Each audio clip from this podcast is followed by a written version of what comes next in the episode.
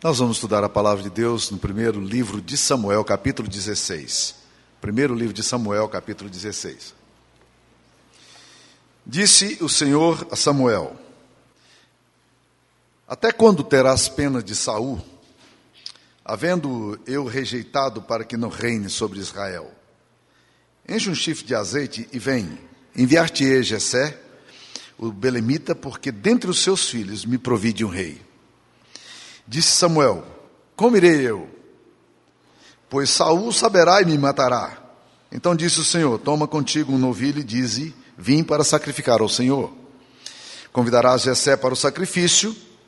Eu te mostrarei o que has de fazer e ungir-me-ás a quem eu te designar.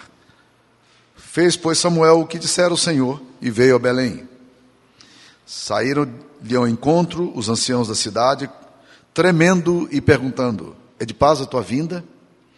Respondeu ele: É de paz. Vim sacrificar ao Senhor. Santificai-vos e vinde comigo ao sacrifício. Sacrificou ele a Jessé e os seus santificou ele a Jessé e aos seus filhos e os convidou para o sacrifício. Sucedeu que entrando eles, viu Eliabe e disse consigo: Certamente está perante o Senhor o seu ungido. Porém o Senhor disse a Samuel: Não atentes para a sua aparência nem para a sua altura, porque eu o rejeitei. Porque o Senhor não vê como vê o homem, o homem vê o exterior, mas o Senhor vê o coração. Então chamou Jessé a Abinadab e o fez passar diante de Samuel, o qual disse: Nem a este escolheu o Senhor. Então Jessé fez passar a Samar, porém Samuel disse: Tampouco a este escolheu o Senhor. Assim fez passar Jessé os sete filhos diante de Samuel, porém Samuel disse a Jessé: o Senhor não escolheu estes. Perguntou Samuel a Jessé: Acabaram-se os teus filhos?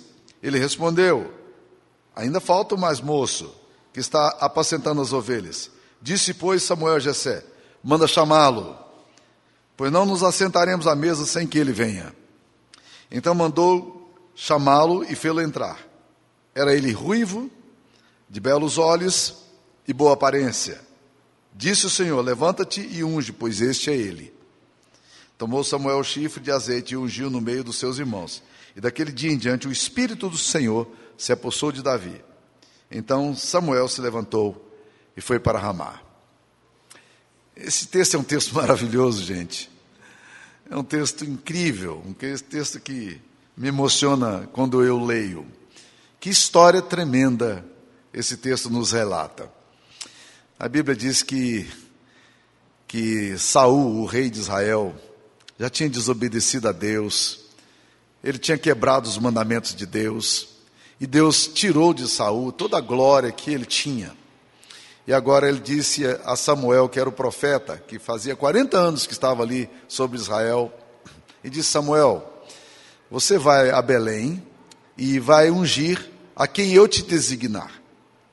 Então Samuel responde para ele: Olha, o negócio aqui politicamente não está bom, não porque Saul é o rei e ele está desconfiado de todo mundo. Sa Sa Saul desenvolveu uma paranoia, uma, um sentimento persecutório horrível. E ele então estava fiscalizando tudo, mais do que o STF. Então o negócio estava bem complicado. E aí ele disse: se eu for para lá, eles vão descobrir o que eu fui fazer, e aí eu eu, Saul vai me matar. E Deus disse: então vai lá para sacrificar e eu vou te dar as instruções. E ele chegou na cidade e parece que a presença de Samuel, por alguma razão, aquelas pessoas ficaram muito assustadas. Não era muito convencional uma aldeia receber um homem tão importante como Samuel, o profeta, por tantos anos. E aí ele vai então ali e disse: Olha, minha vinda de paz, fique tranquilo, nós viemos aqui para sacrificar, está tudo ok, está tudo de bênção, ufa, que bom, que ótimo, não sei o quê. E nós vamos nos reunir lá na casa de Gessel Belemita, e lá nós vamos é, ter um, tempo de sacrifício, um tempo de culto, um tempo de adoração. E aí, quando ele chegou ali na casa de Gesseus, ele estava antenado, porque Deus disse que iria designar aquele a quem ele haveria de ungir. E então Gessé traz todos os seus filhos, sete filhos, para passar em frente dele, cada um mais interessante que o outro. Na hora que surge Eliabe, Eliabe era aquele cara midiático, aquele cara charmoso, aquele cara bonitão. Quando ele chegou ali, Ah, Samuel se encheu de alegria e disse: Esse sim, esse tem cara de rei, esse tem porte de rei, tem jeito de rei. Esse é o homem a quem Deus escolheu. Deus diz: Ó, oh, não se impressione com o exterior, não. Não estou nem um pouco impressionado com o exterior. O homem vê a fachada, o homem vê o Instagram, mas ah, Deus vê o coração. É diferente, a pegada é diferente, né? Não é esse que eu escolhi, não. E aí vem os outros filhos vão passando, Samar e os filhos vão passando. E aí termina. Sete filhos passam e nenhum. Ele olha assustado para Jessé e diz: Não tem mais nenhum filho, não. Ele diz: Tem, mas é adolescente. É, hoje é o Dia Nacional dos Adolescentes, né? Tem, mas é adolescente. Sabe como é que é, né? Nós não convidamos ele para a festa, não. Ah, legal. E eu fico, meus queridos irmãos, e aqui que me choca, sabe por quê? Porque quando a gente lê esse texto, a gente fica tentando, eu fico tentando entrar no coração de Davi. Davi era o mais novo da família. Davi era o adolescente da família. O cara mais importante de Israel estaria na casa dele, mas ele tinha que cuidar da lojinha do pai. Na verdade, não era lojinha, eram os, era, era os cabritinhos e as ovelhas que estavam lá. E eu imagino como é que deveria estar o coração de um adolescente que ama Jesus e sabe que o homem de Deus vai estar na casa dele e ele não pode estar na casa do, do próprio pai para dar um abraço a Samuel. Como é que seria a emoção de Davi, aquele menino que temente a Deus, nesse momento, quando ele sabe que Samuel vai estar na casa dele e o pai dele diz: Olha, filho, você é o mais novinho, tem que ir, tem que ir para cuidar, porque alguém tem que cuidar do rebanho. Como é que pulsa o coração de um adolescente que ama a Jesus quando as coisas de Deus brotam na sua própria casa? E isso me impressiona tremendamente, meus queridos irmãos. Sabe por quê? Porque não foi chamado para festa, não. Ele não foi chamado para festa. Davi foi excluído da, da grande festa. Mas a grande festa que estava acontecendo ali, na verdade, era para o coração de um adolescente que amava a Deus. E isso me impressiona. A Bíblia diz que Davi era um homem segundo o coração de Deus. Isso vai ser dito lá no Novo Testamento. No Antigo Testamento você não ouve essa expressão. Mas quando você abre em Atos capítulo 13, versículo 22, a Bíblia diz exatamente isso: que Davi era um homem segundo o coração de Deus. E é interessante considerar algumas coisas sobre a vida de Davi, meus queridos. O que, que faz de Davi um homem segundo o coração de Deus? Porque quando você vai lendo posteriormente a história de Davi, você percebe que Davi não é um homem perfeito. Você percebe que Davi causou em Israel um escândalo terrível no envolvimento que ele teve com Batseba. Ele não apenas adulterou com essa mulher, mas querendo acobertar o pecado dele, o que, que ele fez? Ele tentou enrolar os seus súditos. E talvez até a Deus, se fosse possível, ele chamou o cara e mandou matar Urias, colocá-lo no fronte, chamou Joab e disse: coloque esse homem para morrer, ele precisa morrer. Que coisa maluca! Um homem segundo o coração de Deus, causando um escândalo tão grande desse. Mas há algumas coisas, meus queridos irmãos, que me chamam a atenção na vida de Davi. Ah, como adolescente, a primeira coisa que me chama a atenção é o fato de que Davi é um homem segundo o coração de Deus. Porque desde adolescente, o coração dele pulsava em direção a Deus. E eu quero dar uma palavra bem específica aos adolescentes da igreja, aos jovens da igreja nesse sentido. Sabe o que acontece? A história sua que você está construindo hoje, as decisões que você está tomando hoje, a sua posição como cristão hoje, é que vai determinar amanhã como é que você estará diante de Deus. Eu vejo muitos adolescentes amando o Senhor Jesus, sendo fiéis ao Senhor Jesus, muitos jovens vivendo assim. E eu louvo a Deus por isso, porque eu sei que fidelidade sempre traz bênção. Se você deseja a bênção de Deus, nunca viole os princípios de Deus se você deseja a bênção de Deus. Nunca viole os princípios de Deus. Ande nos caminhos do Senhor. Deus vai honrar a sua vida. Deus vai abençoar você. E aqui nós estamos vendo claramente um menino, um adolescente, que Deus já olhava o coração dele. E isso é fascinante, sabe por quê? Porque Deus sabe que é o seu coração. E olha, que esse rapazinho aqui podia ter todo o sentido, toda a razão, para ficar muito revoltado com o pai, não era mesmo? Como é que você estaria se lhe fosse tirado o privilégio por muito pouco você dá chilique, né? Imagine se lhe fosse tirado um privilégio desse, de estar na presença daquele homem mais respeitável em Israel naqueles dias. Qual seria a sua atitude com seus pais? Ele está lá no rebanho, cuidando dos rebanhos, mas Deus não o esqueceu. Ele está excluído da família, aparentemente, mas Deus não o excluiu. Então, quando muitas vezes do seu coração vier esse sentimento de rejeição, ou de abandono, ou de exclusão, considere o seguinte: Deus está olhando para o meu coração. E foi o que aconteceu. Saul, Samuel está ali diante de, de Davi, diante de Jessé, e fala assim: não tem mais nenhum menino, não? É como se dissesse, está faltando uma peça nesse negócio aqui. Ele diz, tem, mas está tá, tá trabalhando. Nós não vamos assentar à mesa enquanto ele não vier. Sabe por quê? Um homem segundo o coração de Deus, um jovem segundo o coração de Deus, Deus honra. Ninguém assenta à mesa enquanto não vier. Se não vier para essa mesa, ninguém vai comer. A presença de Davi, excluído, é a presença desejada de Deus. A presença de Davi, rejeitado, é a presença amada de Deus. E quando a Bíblia diz que quando Davi entrou naquele lugar, e eu estou imaginando Davi chegando, adolescente, quando ele recebe a notícia, olha, estão todo mundo esperando você lá. Por que está todo. Não, Samuel mandou chamar você. Como?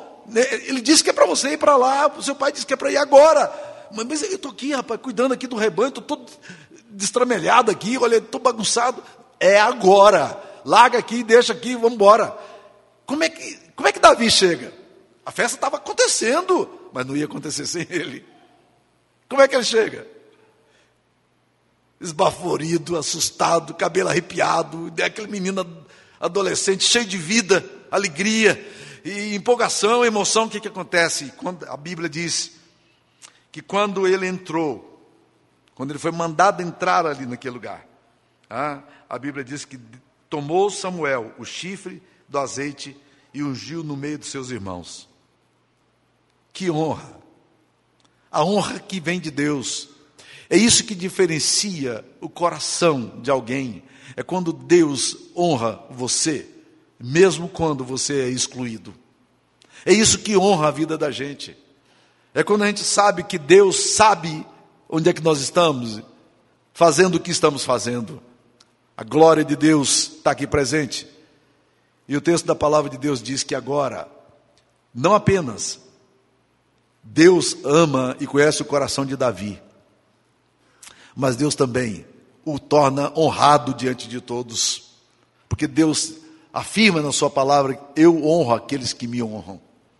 Aqueles que me honram serão honrados por mim. Deus tem honra para te dar se você ama o Senhor Jesus. Deus tem honra para te dar. Agora ele é reconhecido diante dos homens. E agora acontece uma coisa interessante: a Bíblia diz que quando o azeite é derramado, azeite é símbolo do Espírito Santo. E é isso que a Bíblia diz que quando o azeite é derramado sobre a cabeça dele, Samuel ungindo o rei, aquele adolescente, na presença de todos os irmãos, aquele ambiente de comoção. Até Jessé está assustado, está todo mundo assustado. Davi está assustado, o que, que é isso? Né? A Bíblia diz que o Espírito de Deus se apossou de Davi né? A partir daquele momento ele, ele, o coração dele está cheio de uma graça profunda, porque Deus o visitou de um amor tão grande. E sabe o que acontece? Não apenas Deus reconhece o que acontece no coração de Davi, mas a Bíblia diz aqui que ele é reconhecido diante dos homens. Mas se você ler o texto logo em seguida, você vai ficar impressionado. Sabe por quê? Porque os espíritos malignos também sabem quem é Davi. Porque a Bíblia diz que logo em seguida acontece um incidente no palácio. Saul não está sabendo de nada. Quem está no palácio nunca sabe de nada, né? Saul não está sabendo de nada. Ele não sabe do, da visita de Samuel, ele não sabe o que aconteceu ali. Aquilo ali foi uma cerimônia privativa, foi era muito perigoso fazer aquilo ali, ele fez, era uma cerimônia. Mas tem uma coisa: acontece um incidente no palácio. E aí, quando acontece esse incidente no palácio, Saul começa a ter umas, umas manifestações psiquiátricas, uns distúrbios psiquiátricos complicados. Ele ficava possesso, estranho. Na verdade, aquilo não era problema psiquiátrico, ele, era, ele estava possesso de um espírito maligno. E muitas vezes a gente confunde esse negócio. Às vezes a gente está levando gente para psiquiatra, está precisando de orar. Eu sei que é doenças psiquiátricas, eu não sou tolo. Mas é importante lembrar que a Bíblia diz que Jesus curava lunáticos, era gente de lua, era uma forma de descrever a psicose, descrever esquizofrenia, que nós, nossos antigos pais falavam, mas a Bíblia diz que ele não apenas e, e curava as pessoas lunáticas, as pessoas doentes psiquiatricamente, mas ele também expulsava demônio. E aqui no caso de Saul, é uma ação maligna. E os caras lá do palácio dizem: rapaz, sabe o que você está precisando? Você está precisando de música. Presta atenção os músicos aqui agora. Tira o foco um pouco dos adolescentes vou colocar nos músicos. E ele diz: tem um menino que toca muito. Ele é bom para compor, né? Não sei se vocês gostaram da composição dos nossos filhos aqui também, dos nossos pastores, que coisa bonita, né? É bom para compor, ele canta. Davi compôs vários hinos, né? E ele toca muito bem. Traz ele para cá, porque se ele começar a tocar nesse lugar aqui, nesse ambiente aqui, o diabo não fica. Você já considerou a possibilidade, preste atenção, você que está envolvido no Ministério de Música, você já considerou a possibilidade de que a música que você ministra, ela é capaz de expulsar o demônio de alguém? Muitas vezes a gente não tem a real dimensão do que, que nós estamos fazendo aqui. Quando a gente pisa nesse lugar aqui, as nossas vozes, os nossos instrumentos, a gente precisa consagrar a vida da gente entendendo o seguinte: Deus hoje pode trazer libertação para pessoas que estão opressas, pessoas que estão angustiadas, pessoas que estão deprimidas, pessoas que estão doentes. Pois era exatamente o que acontecia. Quando Davi chegou ali, aquele adolescente chegou ali, Saul não sabia que ele tinha sido é, é, é, ungido rei, nada, era um menino desconhecido, ele chega ali, ele começa a tocar, e a Bíblia diz que enquanto ele dedilhava a sua harpa e começava a louvar a Deus, o espírito maligno saía. Porque onde há um louvor genuíno, meus queridos, o diabo não fica. Onde há um louvor feito de, unção, com graça, com poder, Satanás vai embora. E a Bíblia diz que ele começou a fazer isso de forma sistemática. Toda vez que o rei tinha uma crise, eles chamavam Davi, e Davi vinha lá de Belém, que não é muito longe, né? Belém fica cerca de 14 quilômetros de Jerusalém, e ele vinha, e ali ele tocava a sua harpa, cantava ao Senhor, e a graça de Deus era ministrada ali naquele momento. Davi se torna um homem segundo o coração de Deus. E a vida de, de Davi é marcada por essa questão da fidelidade. Quando você vai lendo a, a história de Davi, você vai percebendo quantas coisas bonitas. A vida dele é uma vida de glória ao Senhor. A vida dele é uma vida de testemunho. Ele zela por Deus. Ele vive de uma forma que glorifica o Senhor. E outra coisa, ele não tem pressa. Ele aguarda os processos de Deus. Por quê? Porque posteriormente ele já sabia que ele era rei. Deus iria dar o trono para ele. Ele tinha sido ungido. E Saul foi ficando cada vez mais doido. Cada vez mais doente. Ele foi se afastando de Deus, e foi enfiando os pés pelas mãos, desobedecendo a Deus em todas as coisas que ele fazia. E Deus foi se afastando cada vez mais de Saul. Chegou um ponto que nem para o profeta Deus falava mais para Saul. Nada. Absoluto silêncio de Deus. E foi nesse ínterim que ele começou a perceber que havia uma graça especial sobre Davi. Sabe o que, ele fez? Ele resolveu matar Davi. E ele, por todas as formas, começou a perseguir Davi. E Davi tem duas oportunidades para poder é, matar a Saul. Uma vez ele está fugindo com um pequeno exército que ele tinha, e Saul rodeia para matá-lo. Era morte certa, não tinha chance. Eles entraram numa caverna, e Saul entra ali naquela caverna. A Bíblia diz para aliviar o ventre. E quando ele chegou ali, naquela caverna, Davi estava lá dentro. E os caras disseram: agora é hora, não tem nem chance. O cara está completamente desprovido de defesa. Vamos lá. E Davi disse: Não, eu não posso tocar no ungido de Deus, eu não tenho que fazer isso. Eu não tenho que apressar o processo de Deus. Aquilo que Deus quer fazer, Ele vai fazendo no tempo dele. Gente, isso, isso, isso me chama tanta atenção. E outra vez vai acontecer.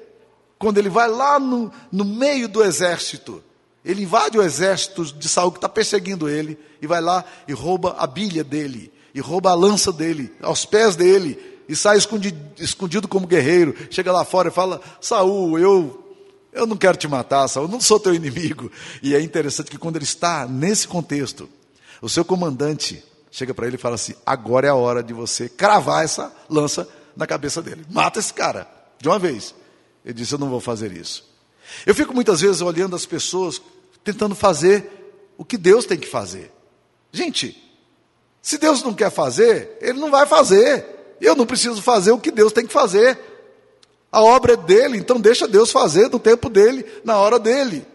É o Senhor que faz. Davi vai vivendo uma vida de temor ao Senhor. E ele vai, o coração dele é um coração segundo Deus. O coração dele é um coração segundo Deus. Mas, como eu disse a vocês, Davi não é um homem perfeito.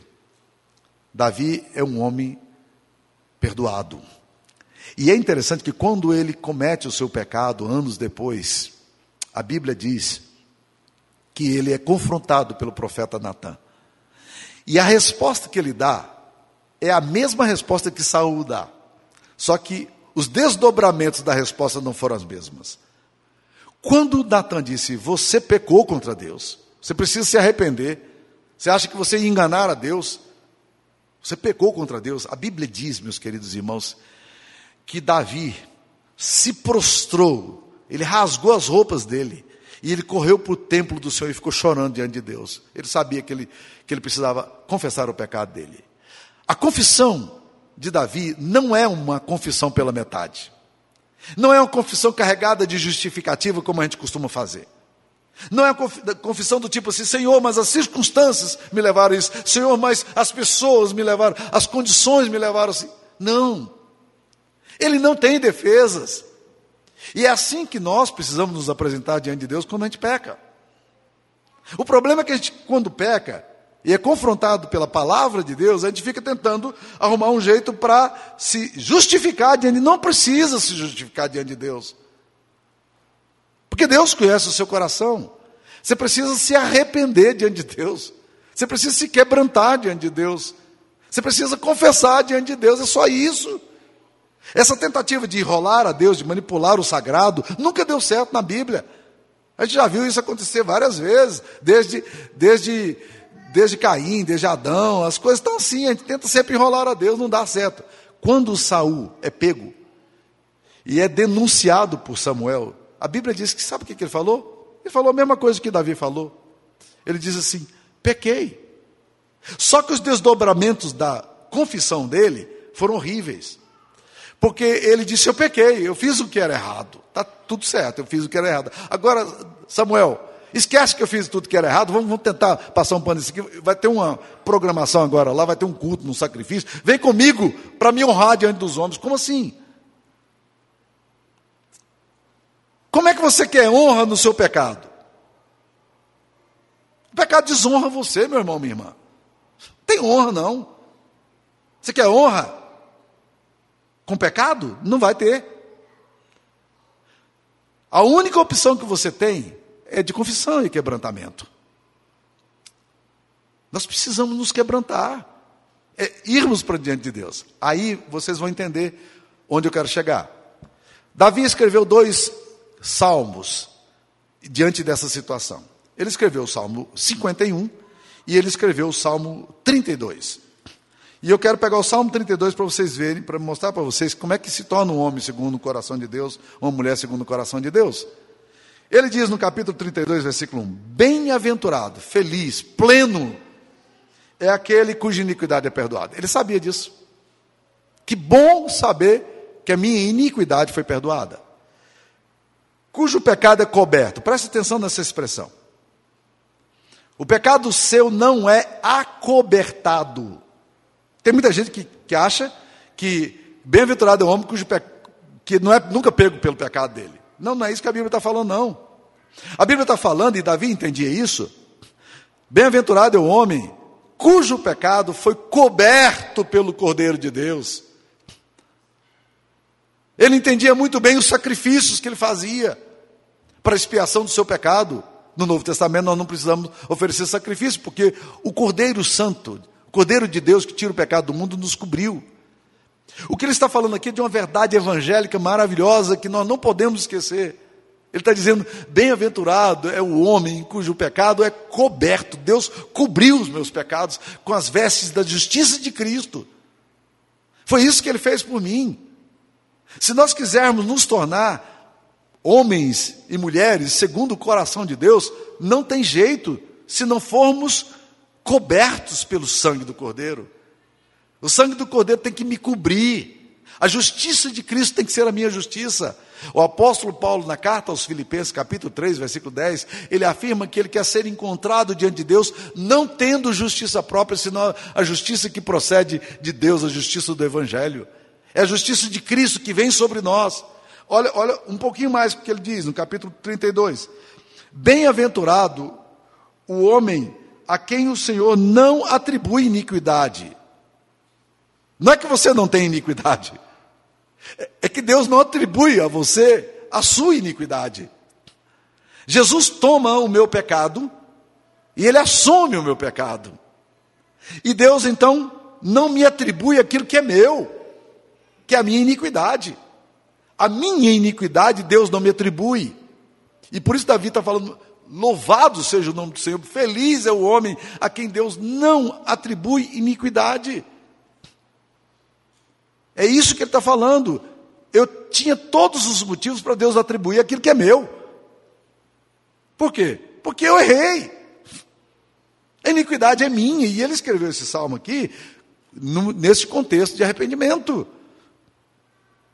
Deus tem todos os motivos para colocar sobre mim o juízo dele por causa da minha iniquidade. Mas Deus não atribuiu a mim a iniquidade que é minha. Que coisa estranha. Que justiça é essa que nós encontramos nas Escrituras Sagradas? Como um pensador já falou muito bem, a justiça do Evangelho é uma justiça estranha. É uma justiça que não é da gente, vem de fora. É a justiça de Deus. Agora, olha, ele continua mais. Bem-aventurado o homem a quem o Senhor não atribui iniquidade, em cujo espírito não há dolo. É maravilhoso pensar isso. Deus deixou de me dar a iniquidade que era minha. Ele me cobriu com a sua veste. Ele perdoou os meus pecados. Ele assumiu o meu lugar. É exatamente aqui, meus queridos irmãos, que nós precisamos entender por onde caminha o Evangelho.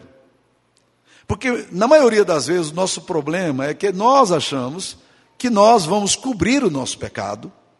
Quem sabe fazendo coisas boas, quem sabe tentando reparar o que fizemos, e nós precisamos de arrependimento e mudança de comportamento, claro que sim.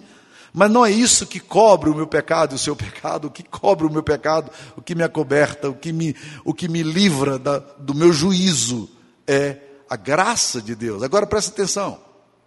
A Bíblia diz aqui, o texto fala aqui, que bem-aventurado é o homem a quem o Senhor não atribui iniquidade. Sabe o que, que Deus atribui a você? A Bíblia diz que Abraão creu em Deus e isso lhe foi imputado para a justiça. O apóstolo Paulo vai pegar essa frase de Gênesis capítulo 15 e vai levar para Romanos e vai repetir várias vezes. Que Deus imputou justiça a Abraão. Sabe o que é imputar justiça? É Deus dar a você o que você não tem, porque imputação é algo que Deus coloca sobre você. Essa é a imputação. A palavra de Deus vai tentar explicar isso de uma forma muito clara, principalmente nos, na, na, na carta aos Romanos. No capítulo 5, versículo 1, o apóstolo Paulo diz: Justificados, pois, diante de Deus, nós temos paz com Ele. Você é justificado diante de Deus. Justificado é um termo forense, é um termo da justiça, é um termo legal. Você está diante de um, de um, de um, de um juiz que justifica você. Ele te declara justo, mas você não é justo, e você sabe que não é justo. Então, como é que Deus pode justificar alguém que não é justo? A única forma de Deus fazer isso é colocando toda a ira dele contra o meu pecado em Jesus. E Jesus então assume o meu lugar naquela cruz. Ele é o Cordeiro de Deus que tira o pecado do mundo. O sangue de, do seu filho nos purifica de todo o pecado. Nós somos lavados pelo sangue do Cordeiro. Nós somos declarados justos, e o apóstolo Paulo fala: justificados, pois, mediante a fé, tenhamos, temos paz com Deus. Nós temos paz com Deus porque fomos justificados. Agora, o capítulo 8, versículo 1, o apóstolo Paulo vai além. ele diz o seguinte: Nenhuma condenação, pois há para aqueles que estão em Cristo Jesus. Eu mereço a condenação, mas não há condenação para mim. Nenhuma condenação há para aqueles que estão em Cristo. Por quê? Porque Jesus, que é o Cordeiro perfeito de Deus, ele assumiu o meu lugar. Jesus, que é o Cordeiro eterno de Deus, ele morreu a minha morte. Ele assumiu a minha cruz. Ele perdoou os meus pecados. Então Deus faz duas coisas com você, meu querido irmão. Ele não apenas perdoa os seus pecados, isso é, ele zera, zera a conta, o que é maravilhoso, não é? Você é condenado, você, você está com a sentença sobre você, e Deus vem e zera a conta, você está perdoado. Mas Deus não faz só isso. Deus faz uma outra coisa. Sabe o que, que ele faz? Ele atribui um crédito a você. Vamos tentar imaginar isso aqui numa perspectiva financeira. Você é um cara que está quebrado. Você já fez as contas no.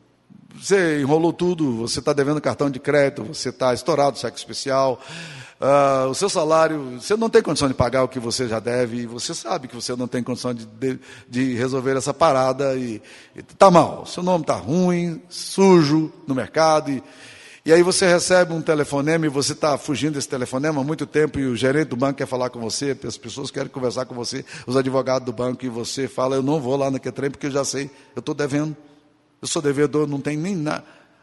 Mas aí vai insistência, chega um ponto que você diz, eu sabe, eu vou lá, vou lá me explicar, vou lá dizer o que está acontecendo. Você chega lá, todo armado, e o advogado do banco está conversando com você, e ele vira para você e fala: Rapaz, nós estávamos olhando a sua situação aqui, não tem jeito não. Não tem, não tem como você pagar essa conta sua. Ele diz: Eu sei. Você sabe? Sei. Então, deixa eu te dar uma boa notícia. O banco decidiu. Isso não vai acontecer na, na realidade, não, viu, gente? É hipotético. O banco decidiu que você não deve mais nada. Eu estou aqui agora, lançando aqui agora, zerando sua conta. Vai para sua casa. Você não tem mais débito nenhum. Como é que você receberia essa notícia? Espantado, assustado, isso aqui é pegadinha do Faustão, alguma coisa assim. Esse negócio não está legal. Mas de qualquer forma, quando você entende que de fato você não tem mais o débito, para você que tinha tanto débito, puxa, que alívio, que alívio. Você está saindo, o advogado te chama de volta e diz assim: Cara, deixa eu dizer uma coisa para você. Ele diz: Eu sabia. O negócio, quando esmola é, é grande demais, o santo desconfia. Ele diz: Sabe de uma coisa? Um, eu vou lançar um crédito aqui para você. E ele coloca lá no, na sua conta 20 mil reais. É crédito para você. Isso aqui, você não precisa pagar o banco, não. o banco está te dando para você recomeçar a sua vida. É bem hipotética a coisa, né? É bem surreal, não é? Pois não foi exatamente isso que Jesus fez com você, que Deus fez com você? Ele pegou a sua iniquidade, seu pecado, a sua culpa, e disse: Eu zerei a conta. Não há nenhuma condenação para aqueles que estão em Cristo Jesus. Vocês estão justificados. Aí você diz: Glória a Deus. Ele perdoou os meus pecados, que coisa maravilhosa. Mas tem mais. Ele diz: Eu quero te dizer para você que você está justificado. Eu quero declarar você justo. Eu estou imputando justiça a você. Você não tem, eu vou te dar essa justiça. Foi isso que Deus fez por nós na cruz. Davi não é um homem segundo o coração de Deus porque Davi é perfeito. Davi é um homem segundo o coração de Deus porque Davi é um homem perdoado. E é isso que faz a diferença na minha história e na sua história. É saber que um dia Deus me amou tanto que ele morreu por mim. E que ele zerou a minha conta. E que ele me perdoou os pecados. Eu tinha sobre mim a sentença de condenação e morte. Jesus morreu por mim e me deu a minha liberdade. Nós precisamos aprender a celebrar isso. Esse é o Evangelho de Cristo Jesus. Essa é a palavra de Deus para nós hoje. Eu queria orar por você. Senhor, aplique essa palavra ao nosso coração. Nos ajude, ó Deus, a ter no nosso coração um profundo louvor, uma compreensão profunda do que o Senhor fez por nós, da grandeza da tua obra por nós, do milagre que o Senhor operou em nós, Louvado seja o teu nome, Senhor, por ser, por nos amar a tal ponto de nos justificar diante da tua santidade. Nós te adoramos, Pai. Nós rendemos louvores a ti por meio de Cristo Jesus, o Cordeiro teu que tira o pecado do mundo. Louvado seja o teu nome, aleluia. Glórias sejam dadas a ti. Amém, Senhor.